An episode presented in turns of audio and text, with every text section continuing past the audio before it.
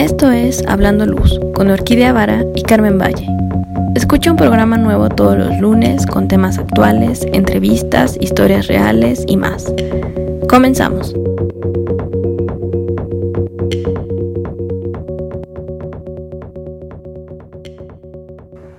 Carmen, buenos días, ¿cómo estás? ¿Cómo va todo? Hola Orquídea, muy bien, muchísimas gracias a todos por seguir acompañándonos hoy en Hablando Luz y hoy tenemos un invitado súper especial que es... Ah.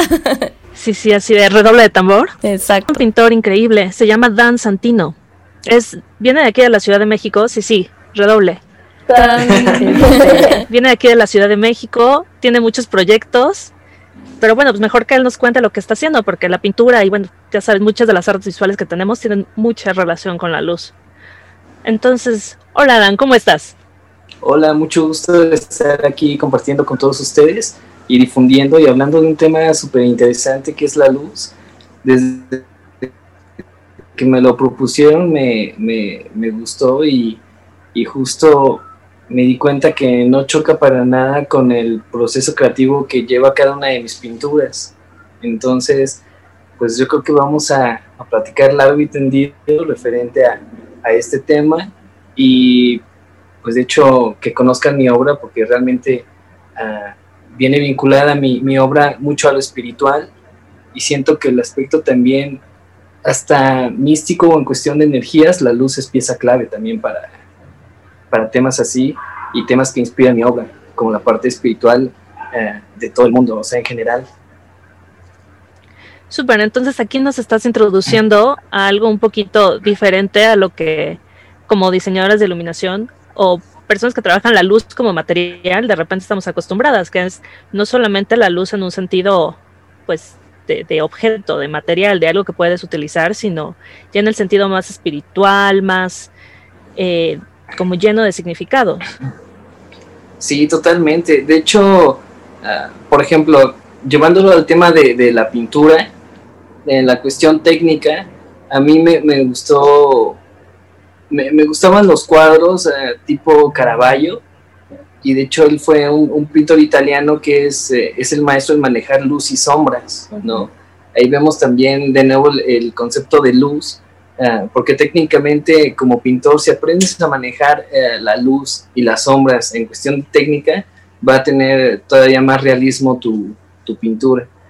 Entonces uh, es una pieza clave para en el aspecto artístico la, la, la parte de la luz.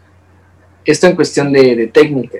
En cuestión de, de, inspiración o qué es lo que yo plasmo me voy a la parte eh, espiritual y a la parte de energías, porque algo que caracteriza mi obra son las ornamentas que utilizo, que son muchas líneas, de repente también puntillismo, pero justo eh, yo creo estas figuras para representar la energía que hay o, o las vibras que hay en el, eh, en el mundo, o sea, como la, por ejemplo, cuando tú estás platicando con alguien hay una conexión que no vemos, pero que existe entre esas personas, ¿no? Entonces yo quiero, uh, o sea, plasmo de, de, manera lineal y de puntos, trato de expresar esta magia en, en, cuestión pictórica, que es energía. Y algo que también estaba yo uh, leyendo acerca de, la luz, que la luz es energía también. Entonces, si te pones a analizar, todo está conectado. Al final, todos son, todas son energías uh, en el mundo, energías eh, no sé, la electricidad, la, el trueno es un golpe de energía, ¿no? Que llega por parte de la naturaleza. Entonces es un tema que a mí me empieza a obsesionar un poco y es por el cual yo empiezo a plasmar este tipo o ornamentar tanto para exagerar este tipo de energías en cuestión de mi pintura. Y fue lo que me caracterizó y me puso en el mapa uh, como artista mexicano joven, y, pero me llamó mucho la atención que parte de, de, dónde nace todo esto es del preguntarme qué son estas energías, ¿no? Tratar de entenderlas.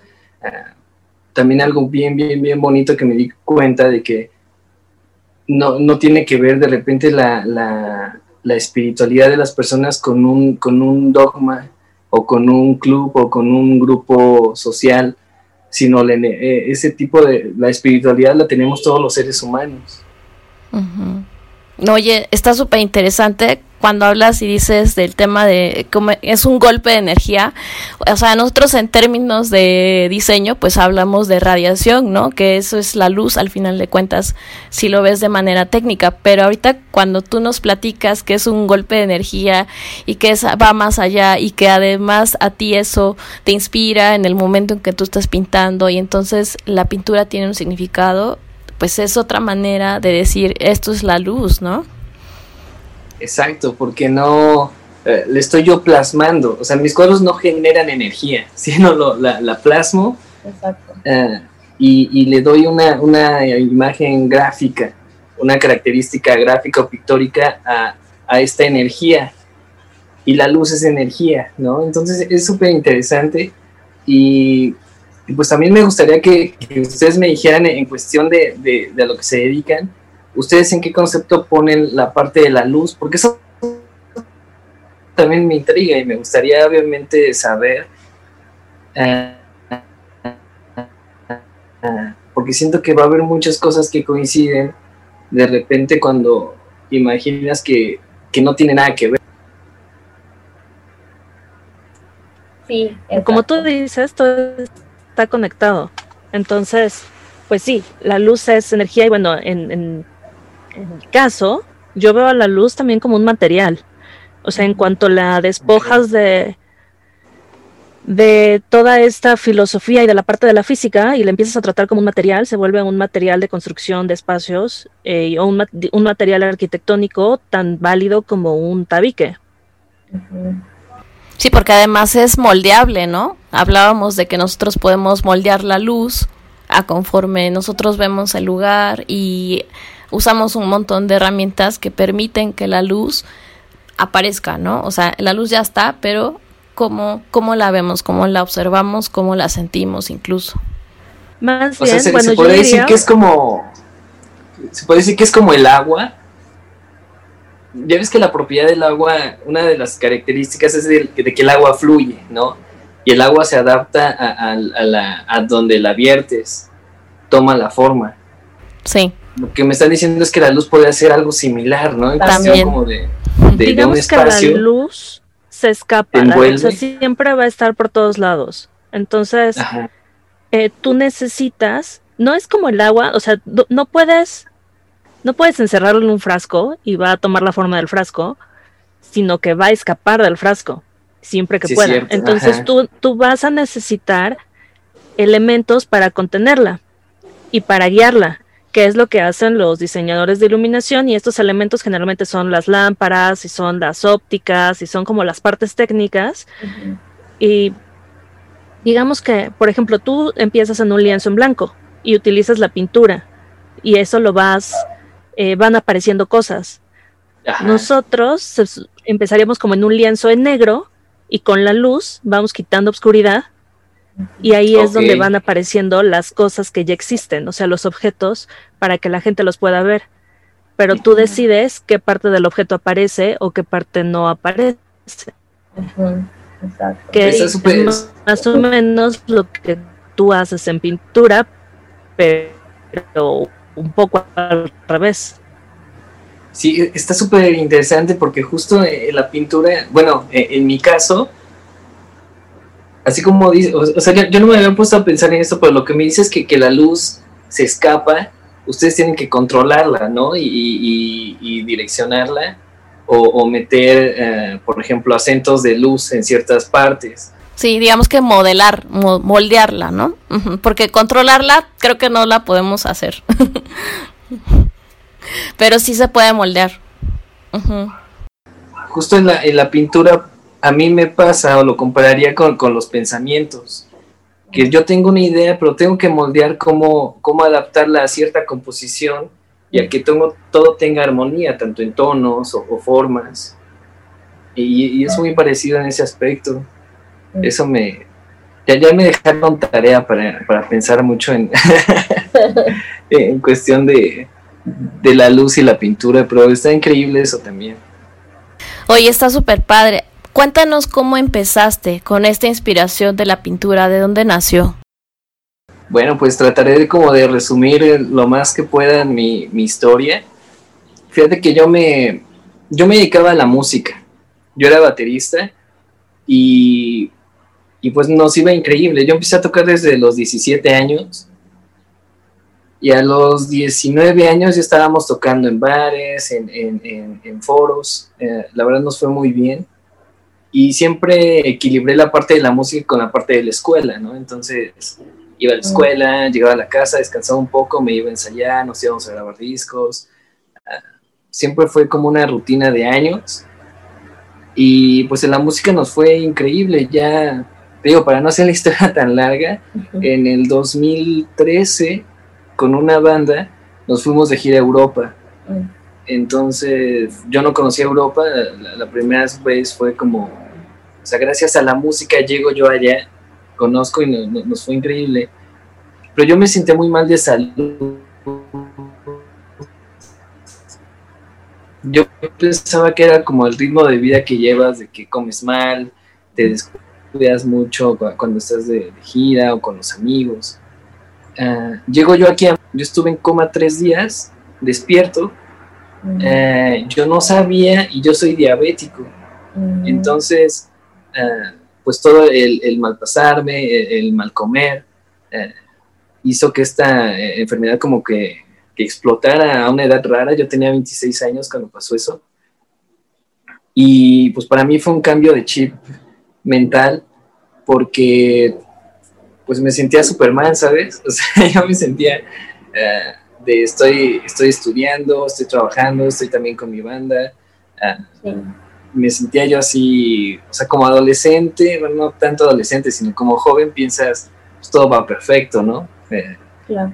Pero yo me sentía, o sea, eso se los cuento más como, más en el aspecto personal. Yo, por ejemplo, mi personalidad es muy, muy, muy hogareña. soy muy, muy solitario. Pero en la música yo nunca tuve esos espacios para mí. O sea, todo el tiempo era fiestas, fiestas y gente. Y, y, me iba bien en cuestión como de que todas las personas a tu alrededor te ven como alguien exitoso. Pero yo en lo personal me sentía muy, o sea, como raro. De hecho, hasta medio deprimido porque no tenía esos espacios donde eh, estaba yo conmigo mismo. Entonces me, sentía raro y no, sabía, o sea, yo era como una, una express de, querer expresarme o de querer, eh, pues todos tenían esta idea del chico rockstar, el cual no, te permites deprimirte o, aislarte o de plano encerrarte un mes en tu casa y ver películas, o sea, eh, porque así evolucionó como la parte de la música. Entonces cuando, cuando me pasa esto, pues hago yo una pausa en mi vida a fuerza, en el cual eh, pues conté con el apoyo de mi familia, pero también me puse a investigar sobre la enfermedad, ¿no? Porque también dije, pues tengo que cambiar los hábitos de comida, ah, salí yo ya dependiente de, insulina, entonces aprender a, inyectarme yo solo, a, aprender a comer, o sea, tuve que tocar el suelo para empezar como, como de cero y pues a partir de ahí dejé la música, dejé el trabajo, dejé así absolutamente todo. Y, y al año de, que empiezo yo como, de hecho hasta tuve que ir al psicólogo porque el, abrazar esta enfermedad, ¿no? El asimilar que, eh, por ejemplo, yo, yo tenía mucho miedo a la muerte, también por eso no, no caí como en excesos dentro de la música, pero cuando me pasa esto, pues para mí es un shock, ¿no? De decir, o sea, yo no quería morirme, yo tengo una enfermedad que me dijeron casi casi así, de si no te cuidas, bye. y, y pasó un año y dejo de caminar porque se me rompió un colchón intervertebral de la espalda. Mm. Esto debido a, la descalcificación de mis huesos cuando estuve yo muy mal de, lo del azúcar. Mm. Entonces, en resumen, fue un año de, de, que empiezo yo como a levantarme emocionalmente, dejo de caminar y me aviento otro año en cama. Ah, afortunadamente, o sea, el hueso soldó y mi papá no, no, me, no me operó porque también estaba el riesgo de rozar la médula espinal y dejarme paralítico. Entonces no nos desesperamos, solda el hueso solo y de repente de un día a otro me, me, siento y a los 15 días a partir de ahí ya empecé a caminar otra vez. todo este proceso me, llevó a mí a, valorar tantas cosas y a... Yo, también, era lo que les decía hace rato, yo soy una persona muy, muy espiritual, pero a mí las religiones de repente no me ofrecían o no me daban las respuestas que yo, que yo buscaba. Y cuando me pasa todo esto, me, cae a mí el, el 20 de que yo estaba buscando lo que tenía a un lado, que era mi familia, que era el, el, querer a las personas, el que ellas me quisieran, el, darme tiempo también para mí. Ah, y fue algo como bien bonito ya después, porque parte de la recuperación me fui yo a tatuar, justo como todo lo que yo había pensado en, en ese proceso, y de que no se me olvidara nunca, ¿no? Porque de repente yo, yo estaba, o sea, imagínate, yo estaba de gira y me quejaba de que me sentía solo, pero dices, oye, quéjate cuando no puedas caminarte o cuando no puedas caminar o no puedas avanzar tres metros sin dolor, ¿no? O sea, esto sí es un problema, lo demás es, era una... Andaba yo ahí lloriqueando de la nada. sí.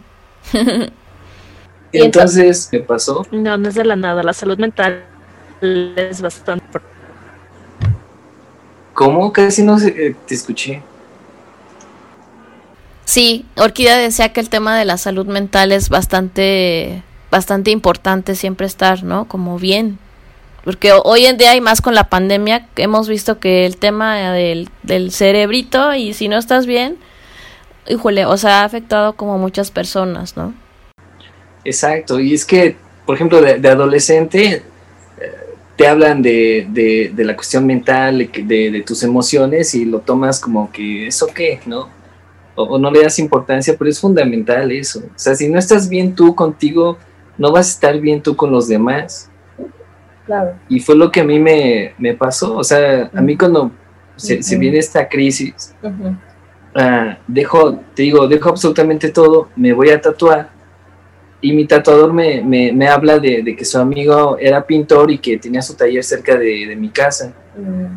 Lo vamos a visitar y, y empecé a ir a clases con él. Él es el pintor Javier Avilés. Mm. Entonces yo empecé a ir y mi familia como que, me dijo, me apoyó para ir a clases, como de, pues que se distraiga, ¿no? De que está aquí encerrado.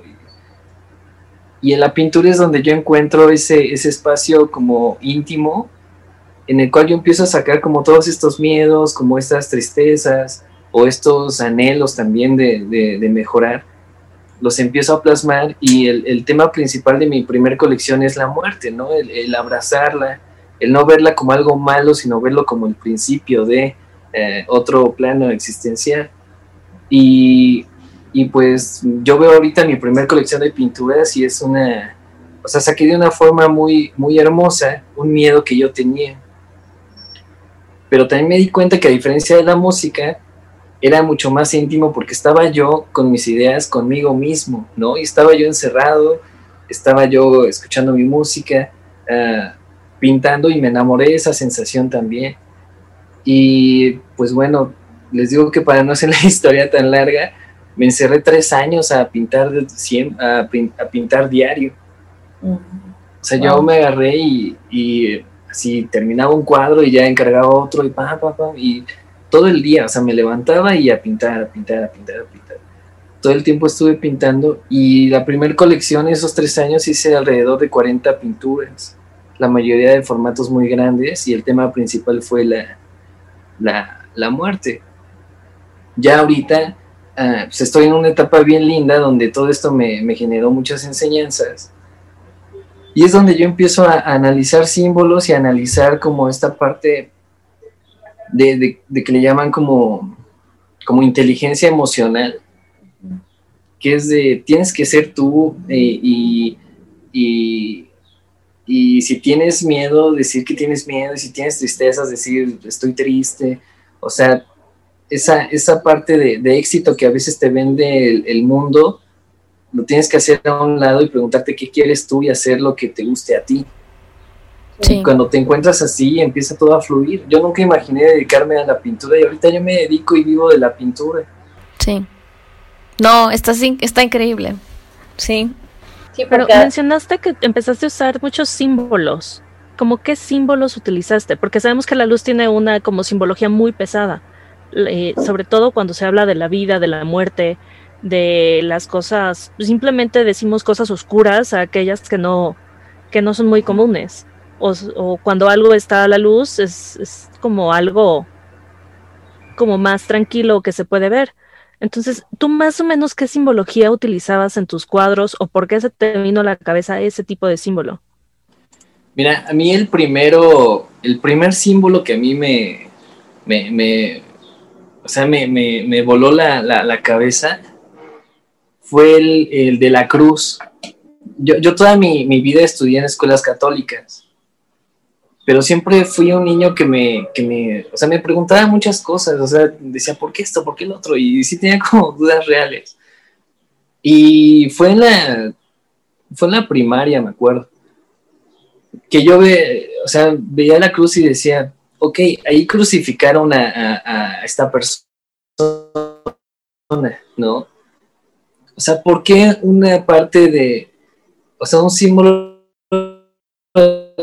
la cruz que era una forma de tortura, de las más crueles que ha habido en la historia, solo de, de, de fe o de amor, y de repente yo veía a mis tías con sus cruces así, y yo no dejaba de pensar así, oye, pero tenemos los dos polos, ¿no? La, parte como negativa de, que era una tortura y la parte de, cómo, eh, cómo evoluciona a, la parte de, amor y de fe y dije, wow, entonces yo empecé a analizar la cruz de, repente ya en cuestión de, libros de simbología, de hecho hasta en la cultura celta y todo, existe esto que significan los cuatro puntos cardinales, eh, de eso me, me lleva a la numerología también, a, la parte de los cuatro elementos. entonces de repente empiezo yo, yo a notar más símbolos dentro de, la dentro de la religión católica que empiezo a ver en otras religiones también, como el triángulo, eh, eh, de repente muchos círculos. De repente me doy, exacto, de repente me doy cuenta que, por ejemplo, lo, de los círculos, eh, me voy a la parte de los mandalas, entonces todo eso me empieza a conectar con, varias religiones en todo el mundo, el, el hinduismo, el taoísmo, la parte de simbología celta. Entonces yo empiezo así y dije, wow, o sea, hay un diálogo de símbolos universales que en resumen, si, o sea, si los juntamos todos, te hablan de, dos polos, que siempre es como el lado oscuro y el lado claro, y el, símbolo que, se, que yo lo resumiría sería como el yin yang. O sea, el yin yang es el símbolo ah, perfecto que describe todo, todo esto porque hay un polo negativo y un polo positivo y todo es un equilibrio. Es como, por ejemplo, si lo llevamos a la parte pictórica, es, lo que decíamos hace rato, la luz y la oscuridad. Entonces, todo este estudio de simbología, empiezo yo a adaptarlo a mis, a, mis pinturas y también van muy basadas a, la religión con la que crecí, que es la religión católica. Y por ejemplo, en la religión católica también un elemento que me intrigó y me sigue intrigando es la serpiente. Como animal, como animal todo lo que representa una serpiente, que es el cambio de piel, el cambio de, de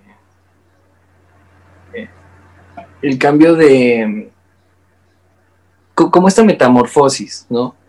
Pero de repente eh, aparece la serpiente como, como un ser negativo y de repente en otras aparecen como un ser eh, positivo. Eh, en las culturas también aparece la serpiente en todas las culturas del mundo y dije, wow, o sea, también trataba yo, antes de integrar elementos a mis pinturas, investigar todo lo que pudiera o lo más que yo, yo pudiera, para yo también reinterpretar y, y adaptarlo al mensaje de, espiritualidad universal que estoy yo tratando en mis pinturas. Ok, pues estás muy cargado de, cosas y de signos. Eh, afortunadamente yo he visto tus pinturas en vivo, la verdad es que están increíbles, tienen, como dices tú, mucha energía, proyectas muchísimo significado, proyectas muchísimo simbolismo y además veo que también empiezas a jugar con con la con los colores e incluso con pues no sé si son este pinturas especiales que, que ya lo puedes ver en 3D, ¿no? O sea, cuéntame de eso porque o sea, un día me dijeron, ponte estos lentes porque vas a empezar a ver que la pintura está en distintos niveles. ¿Qué, qué pasa con esos colores que manejas, con esas, este, digo, no, no, es un secreto seguramente, pero está padrísimo porque yo lo vi, ¿no? O sea, tal cual me puse los lentes y así se empezaba a mover la imagen. Es una cosa increíble. Pues fíjate que, que tengo que mi primer colección fue como, era como muy oscura, la paleta de color era muy, sí, o sea, o sea, oscura. De repente ya es súper interesante porque también inconscientemente estás plasmando cómo estás tú. Entonces yo cuando empiezo a exponer, empiezo a conocer muchísimas personas, empieza, para mí, para mi carrera profesional, se viene una bola de nieve, el cual me, me, empiezan a hacer eh, entrevistas, empiezan a invitarme a mucho más exposiciones, me empiezan a comprar obra en otros países. Entonces yo estaba como muy, contento, como feliz, y automáticamente empiezo a crear colores más vivos, con, bases en en violeta secreto que, casi nunca lo, platico, pero el por qué cambié la paleta de color a azules y, violetas y, bueno, en resumen, como tonos morados, fue porque el morado nace de la combinación del color azul y el rojo. El color azul es representante de los colores, de los tonos fríos. Y el rojo es, eh, de tonos todos, eh, bueno, tonos cálidos. Entonces la combinación del color morado a mí se me hacía como que estoy siempre eh, plasmando este yin yang. Si te das cuenta, mi obra te habla de un equilibrio de todo, o sea, siempre está el polo bueno, el polo malo, energía positiva, negativa, y eso llevarlo a la parte pictórica es, por la cual empiezo yo a fondear en colores eh, azules eh, y morados, por esta razón. Y, y justo, por ejemplo, el secreto del efecto en tercera dimensión son los lentes también que son de difracción. Después al colocarte estos lentes, empiezas a jugar con las tonalidades de, la pintura. De hecho, no es una pintura especial, simplemente es el estudio del efecto de los tonos. Que es como una, es como, ahí me clave más como en la parte técnica y de cómo por medio de estos lentes eh, empezar a provocar este efecto y pues, el resultado fue, fue increíble. De hecho... ¿Utilizas más la experimentación o te basas en algún autor para...? Porque ahorita que mencionaste el efecto que dan los tonos, ¿tienes algún autor, ah, bueno, de que dices, es que a mí me encanta lo que hacía este investigador del color o lo haces tú experimentando con las diferentes pinturas que tienes? No, fíjate que, que todo es como de ideas que tengo y es que, por ejemplo, yo, yo, yo no siento que mi, que mi cualidad sea tanto técnica, sino que mi cualidad es, como la, imaginación que tengo, la parte creativa. Entonces, por ejemplo, mi cabeza no descansa, o sea, yo todo el tiempo estoy, uh, oye, podría hacer esto, o leo algo, pero no leo sobre, sobre otros pintores, más bien leo como cuestiones de, eh, por ejemplo, lo que dije hace rato, ¿no? Del simbolismo. Entonces, todo eso me empieza a mí a generar ideas de cómo plasmarlo, cómo representarlo. Y es cuando empiezo yo solito como a, hacer cosas, pero mi trabajo también es muy mental. O sea, primero, de hecho, yo los cuadros ya los tengo yo así terminados en mi cabeza. Entonces ya cuando tengo un lienzo, ya es como mi lucha de, que, de que se plasme como, como la imagen que tengo en mi cabeza. Entonces, ah, de repente me desespero porque quiero llegar a, cierto resultado, pero técnicamente no, conocía tantas cosas. Lo, bonito del arte es que empiezas tú, o sea, es, una, es un oficio que te, te genera mucho conocimiento, porque también puedes tener la idea, pero al plasmarlo necesitas saber uh, que puedes fondear con acrílico y después meter óleo, diferentes marcas de óleos, también depende mucho de los pinceles que utilices. Entonces, lo principal es como generar esta idea y ya después me echo un clavado a cómo, cómo, ah, cómo logro el resultado que tengo en la mente y es cuando empiezo a, descubrir materiales. Pero en cuestión de, de, otros pintores y eso, la verdad no. O sea, es como... Y de hecho hasta me gusta porque lo siento como más auténtico. Claro, pero aún así, yo, yo veo en tu técnica, o sea, que hay algo más, ¿no? O sea, digo, para agarrar el pincel así, o el pincel X es para esto, o inclusive cómo empiezas a hacer la, el contorno, ¿no? O sea, lo, lo, es muy claro en tu pintura que tiene una proporción, tiene un significado, todo yo la veo como muy armónica, o sea, siento que nunca es así como un desequilibrio, sino que como tú dices, ya te la imaginaste, tienes un cuadro de, no sé, 1.20 por 1.20 y dices, bueno, en 1.20 por 1.20 cabe esto, continúas tu obra, ¿no? O sea, como que es, en el siguiente lienzo se continúa. Sí, exacto. Es que toda la, por ejemplo, eh, es que todo es como la, idea mental que tengo. Y por ejemplo, cuando, cuando te apasiona un tema, es imposible como plasmarlo en un cuadro, ¿no? Entonces yo, yo referente a todo, y, aparte imagínate, si, si, si mi tema es espiritualidad, pues se me ocurren un millón de cosas de cómo plasmar esta espiritualidad que siento que es algo que nos une a todos los seres humanos. Entonces yo, yo no es que imagine un cuadro, sino ya tengo toda una historia, ya tengo todo un...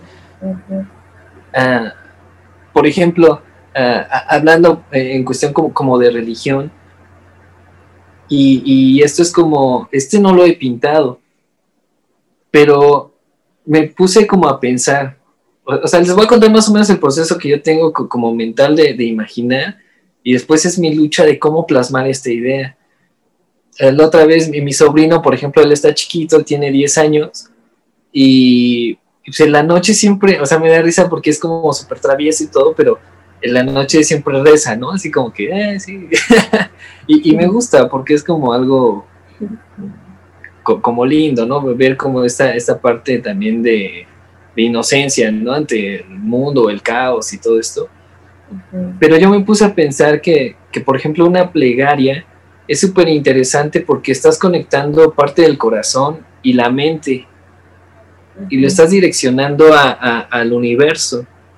Entonces, si lo vemos en cuestión más fría, me encanta la idea de, la conexión de un órgano que, de un órgano vital que es el corazón, cómo conecta al cerebro, que el cerebro es una incógnita ahorita de, las capacidades que, un humano tiene en cuestión mental y cómo se conecta con la parte de, del universo que también desconocemos y, todo este...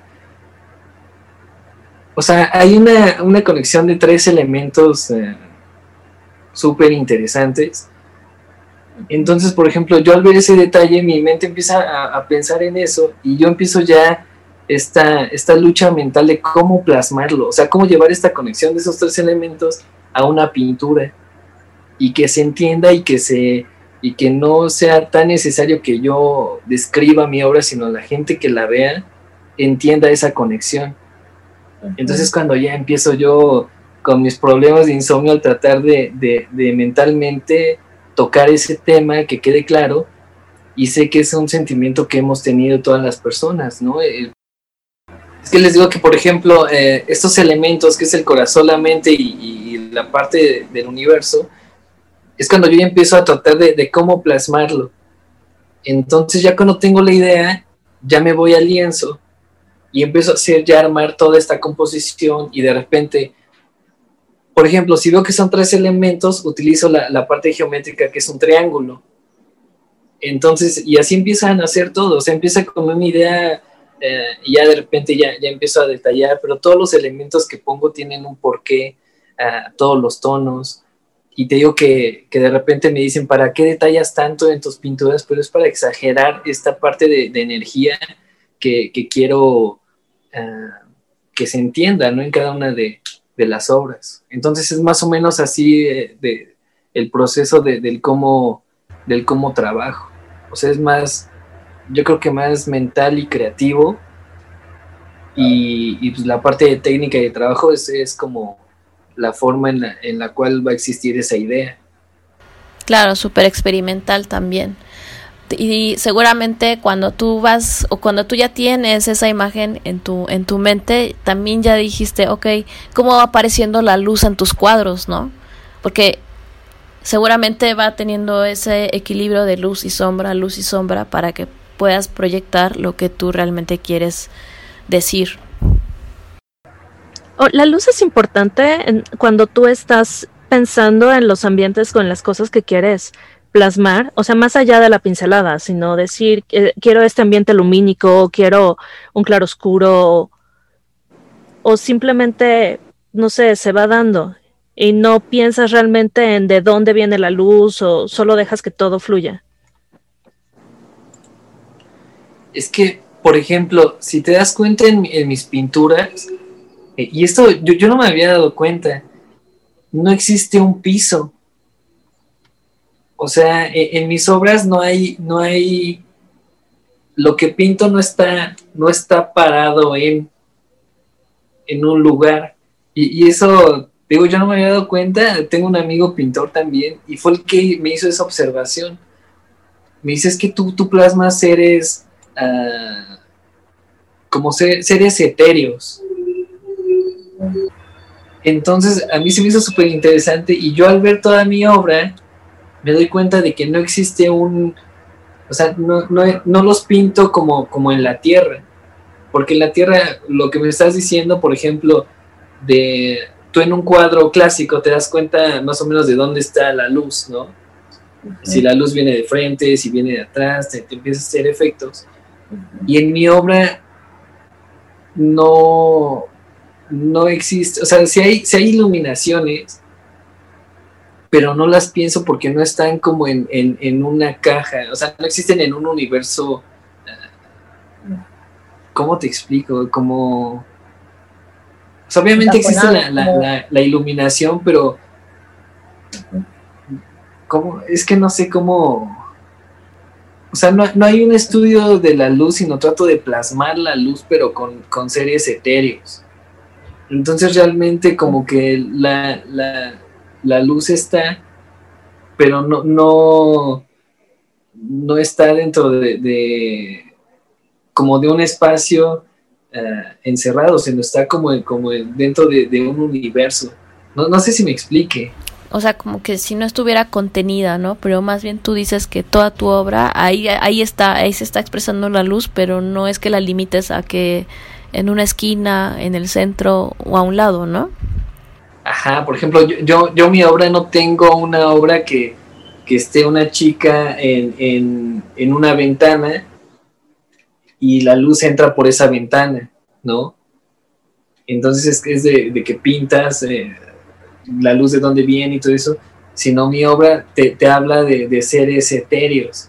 Entonces realmente el universo donde existen todas mis pinturas no, están dentro de, un plano terrestre o de, o de cierto espacio, eh, sino están como en el, como en una cosmogonía diferente, o, sí, eh, está como, como interesante eso que, no me había puesto también a, pensar, de que todos, todos mis cuadros son como, o sea, no están dentro de un espacio físico, se podría decir. Súper, oye, está bien padre lo que haces, porque también te digo, yo he visto cómo has evolucionado, la verdad está bien padre, felicidades Dan, está bien padre y bien interesante tu obra. Y yo sé que ahorita ya andas como en todos lados porque vas a entrevista por aquí, vas a Canal 11, ya te presentan aquí y andas en todo, ¿no? que, que, que no, no duermes, me imagino, trabajas día y noche. muy intenso igual que yo, pero sigues, sigues, sigues adelante, ¿no? Eh, ¿Qué es lo que sigue para Dan ahorita en este momento? ¿Qué sigue? Pues justo uh, el estudio de, símbolos. Yo ahorita estoy trabajando en un tarot. Voy a pintar los 22 arcanos. De esas 22, 22 eh, pinturas llevo como 7 apenas pero algo que me que, empecé a investigar más fue sobre la cultura de México, sobre, por ejemplo, el Popol Vuh, la parte de los mayas, la parte de, de Mesoamérica, y se me hizo súper, súper interesante. Entonces, me, ahorita estoy como... Mi objetivo en la pintura no es, no es que me conozcan tanto a mí, sino lo que yo voy a dejar plasmado en la pintura y que eso tenga un, tenga, o sea, que sean semillas que germinen después ya cuando yo no esté aquí. Entonces el tema ahorita que, estoy haciendo es justo todo el simbolismo de la cultura mexicana. Voy a empezar una nueva colección que se llama Liturgia Lunar, que te habla de todos los, elementos de, de, de, nuestra cultura plasmados eh, de una manera quizá hasta o sea, como, toda la simbología que hay eh, en el tarot, en la cultura celta, en todo esto, agarrar ahora elementos mexicanos y plasmarlos. Para que también no nada más sea algo artístico, sino sea cultural y de, y de nuestra, de nuestras raíces y de nuestros países, bueno, de, nuestro país. Porque yo también y me doy cuenta de que México es un país increíble, increíblemente rico en, en cultura, pero yo hasta ahorita no he encontrado a alguien que, por ejemplo, de, las deidades prehispánicas que había, hay, dioses súper interesantes. Y yo se lo cuento a mi sobrino y se queda así como de, ay, o sea, me decía, parecen así muñecos de Fortnite, ¿no? Como... Ah, le digo, pero a mí en la escuela nunca me enseñaron esta parte como de, de, la historia de, nuestras raíces. Entonces, esta colección que estoy ahorita haciendo toma elementos de la cultura mexicana y lo estoy plasmando de una manera increíble y que sé que van a, generar muchísimo ruido, no nada más aquí, sino en otros países. Entonces, ahorita ando bien clavado en, esas pinturas. Y, y, pues en más elementos que pueden enriquecer la parte de esta nueva colección que se va a llamar Liturgia Lunar. Oye, suena muy interesante. Dinos dónde te pueden localizar, cuáles son tus redes. Pues eh, ya está mi página web que es dansantino.com y lo que más utilizo es Instagram. Ahí estoy como dan-santino-art y en Facebook estoy como Dan Santino Art también. Entonces ahí cualquier pregunta, cualquier cosa, ahí estoy yo checando mis redes. Padrísimo. Súper contacto directo con el artista. Sí, todavía. No, nunca perderé eso también. ya, hubo una propuesta una vez de, tener como un equipo de trabajo, pero no, justo no, no me gusta. O sea, justo lo, que quiero es conectar con personas eh, interesadas tanto en el tema que estoy yo plasmando y, y siempre esta retroalimentación con las demás personas te enriquece a ti también como artista y como persona, entonces no, quiero perder eso también. Aunque me tarde a veces en contestar. Súper. Muy bien. Oye, algo con lo que quieras cerrar. Pues que se no traten a veces como de sobreanalizar o de entender eh, el exterior o el mundo, sino traten de ver siempre hacia adentro, hacia ustedes. Siento que eso es bien, bien, bien importante y porque a veces nos venden la idea de que nacemos, incompletos y que tenemos que, luchar y, adaptarnos a mil cosas para nosotros ser. Y siento que es todo lo contrario. Nosotros más bien ya venimos completos.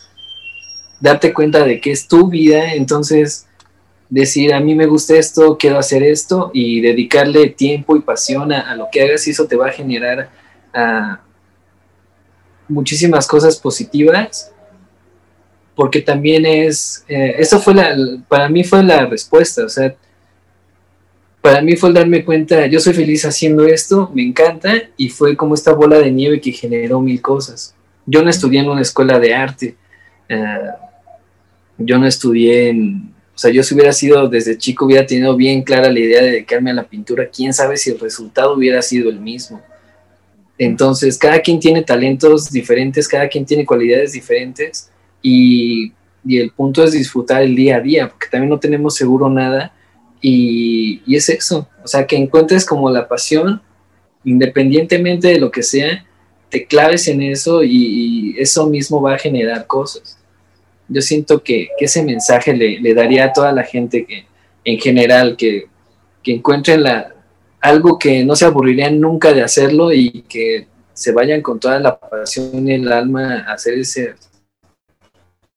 esas cosas y obviamente eso te va a generar que seas bueno y va a generar miles de cosas en, Muy bien. esta vida. Pues muchísimas gracias, Dan, por estar en nuestro programa. Gracias que pudiste eh, pues estar aquí contándonos de tu experiencia, de tu vida y de cómo nació esto de, la pintura. De tu experiencia, de tu vida y de cómo nació esto de, la pintura. No, gracias a ustedes por invitarme. Y ah, cuando ya termines tus eh, tu tarot nos lo, nos lo vengas a mostrar.